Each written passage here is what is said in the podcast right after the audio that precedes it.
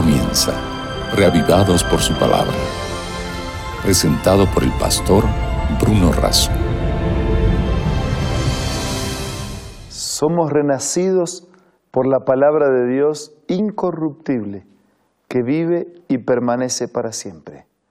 Por tal motivo, todos los días nos encontramos en este espacio, reavivados por su palabra, para que la palabra de Dios vuelva a impactar en nuestra vida y el mismo espíritu que inspiró a los escritores a escribir, nos inspire a nosotros a entenderla y aplicarla a nuestra existencia. Hoy nos dedicamos al primer, a Primera de Crónicas, capítulo 21. Antes pidamos la bendición de Dios. Señor, ahora al meditar en tu palabra, pedimos por favor tu asistencia y compañía. Lo hacemos con gratitud en el nombre de Jesús. Amén. Capítulo 21 del primer libro de Crónicas. Nos encontramos aquí con un David que hace un censo, se envía a hacer un censo para descubrir la cantidad de personas que tenía en su ejército, en la, en la totalidad de su población, no hay nada de malo en hacer un censo, ¿no? Pero en este caso el censo indicaba algo así como una desconfianza en la, ayuda de Dios y al mismo tiempo no era algo que Dios había indicado, así que era desconfiar e ir en contra de la voluntad de Dios. A tal punto que, dice versículo 1, se levantó Satanás contra Israel e incitó a David que hiciera censo del pueblo. Entonces, ese, censo no fue una iniciativa de Dios, sino que fue una iniciativa del enemigo de Dios. Como siempre que ocurre, cada vez que nosotros desechamos la iniciativa de Dios para seguir la iniciativa del enemigo de Dios, tenemos problemas. Y David los tuvo.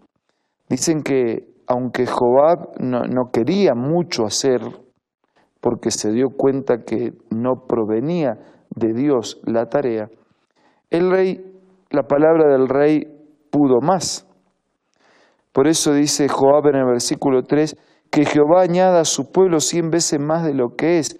Rey, Señor mío, ¿acaso no son todos ellos siervos de mi Señor? ¿Para qué procura mi Señor esto que traerá pecado sobre Israel? Pero, versículo 4, la orden del rey pudo más, Así que Joab fue, hizo el censo, volvió, trajo las cifras. Había en todo Israel un millón cien mil que sacaban espada, había en Judá cuatrocientos setenta mil, sin contar los levitas, sin contar los hijos de Benjamín. Versículo 7. Esto desagradó a Dios. Insisto, no hay nada malo en hacer un censo, pero cuando refleja independencia, cuando refleja ir en contra de la voluntad de Dios, cuando refleja seguir la iniciativa del enemigo, entonces desagrada a Dios, porque no estamos eligiendo nosotros quedarnos con el mensaje, con la voluntad o con el contenido de Dios para nuestra vida. Y David se dio cuenta. Porque nosotros podemos equivocarnos, pero persistir en, el error, eso es lo que agrava la situación. Por eso David dice, he pecado gravemente al hacer esto, te ruego que quites la maldad de tu siervo, pues he actuado muy locamente. Un rey, un líder que dice, Señor, me equivoqué, fue loca mi decisión. Por favor, te ruego que quites la maldad estoy arrepentido, estuve mal, por favor, perdóname. Y entonces habló Jehová de Agad, diciendo, ve, habla a David y dile, así ha dicho Jehová. Y hay una propuesta de tres cosas que podrían acontecerle como resultado de su desobediencia. Hay una elección de esas tres cosas que son algo así como consecuencias directas de su error, de su pecado, y una de esas aconteció. Pero yo quiero pasar por alto estas consecuencias, Porque cada vez que nosotros erramos, pecamos, nos independizamos de Dios, nos separamos, tenemos consecuencias. Una, dos, tres, cuatro, cinco, breves, permanentes, aisladas, simples, complejas. Queridos, separarse de la voluntad de Dios siempre trae consecuencias. No, no son positivas, siempre trae consecuencias. Nosotros eh, en el versículo 18 podemos leer lo siguiente. El ángel de Dios ordenó a Gad decirle a David que subiera y construyera un altar a Jehová en la era de Ornán, el Jebuseo, etc. Y el versículo 26 dice que David fue, edificó un altar, ofreció holocaustos, ofrendas de paz, e invocó a Dios, quien le respondió por fuego desde los cielos sobre el altar. O sea, había una respuesta visible para que David entendiera un par de detalles. Primero, que de desconfiar y desobedecer a Dios siempre trae consecuencias. Segundo, que las consecuencias pueden ser variadas y permanentes, que a veces las elegimos, otras veces no las elegimos, que nos afectan a nosotros, que pueden afectar a otros.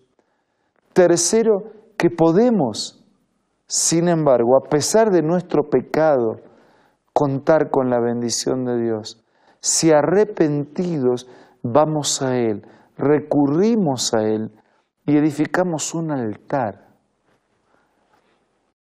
¿Qué es eso de edificar un altar? Es un lugar símbolo de reconocer mi pecado, presentar mi ofrenda de arrepentimiento sobre el altar, de paz, de reconciliación, de aceptación de la voluntad de Dios. Y Dios, en su misericordia, en este caso, envió un fuego sobre aquel altar que simbolizaba la aceptación del pedido de arrepentimiento y de la disposición de recibir esa vida en sus manos. Querido, si usted no se equivoca es mejor. Pero Juan lo diría de esta manera. Yo escribo, dice, para que no pequen, pero si pecan, tenemos un abogado. Es bueno no errar, pero si erramos, es bueno buscar a aquel que resuelve nuestros errores, porque los perdona y porque nos da fuerzas para no volver a cometerlos. Tal vez usted esté cargando con errores, con pecados que ha cometido o hemos cometido en la vida. No necesita cargar. Usted puede ir a Jesús, a Dios, en este momento arrepentido, reconociendo, pidiendo perdón, construyendo un altar de paz, de reconciliación entre usted y Dios. Nuestra desobediencia, independencia y desconfianza, separación, desagrada a Dios. Nuestra dependencia, nuestro reconocimiento, nuestra búsqueda del perdón y de la presencia de Dios en nuestra vida nos reconcilia, agrada el corazón de Dios y llena tu vida de paz y de bendición. ¿Cuánto hace que estás cargando con la culpa, con los miedos, con los fracasos, con las luchas? No necesitas seguir cargando.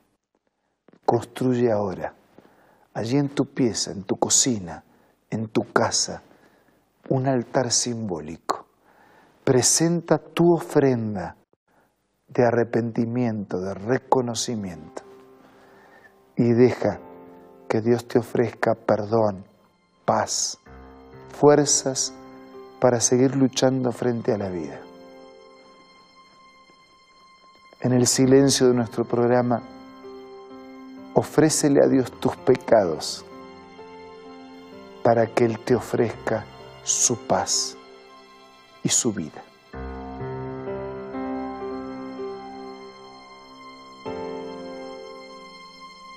Gracias Señor por Jesús quien llevó nuestros pecados. Gracias por recibirlos una vez más. Y gracias por darnos la paz del perdón. Danos también fuerzas para depender de ti, para ser victoriosos sobre el pecado. Te lo pedimos y agradecemos en el nombre de Jesús. Amén. Queridos amigos, muchas gracias por acompañarnos. Que usted tenga un muy buen día, que sienta nuestro abrazo, pero sobre todo el abrazo de Jesús. Nos reencontramos mañana para seguir siendo reavivados por la palabra de Dios. Esto fue Reavivados por su palabra, presentado por el pastor Bruno Razo.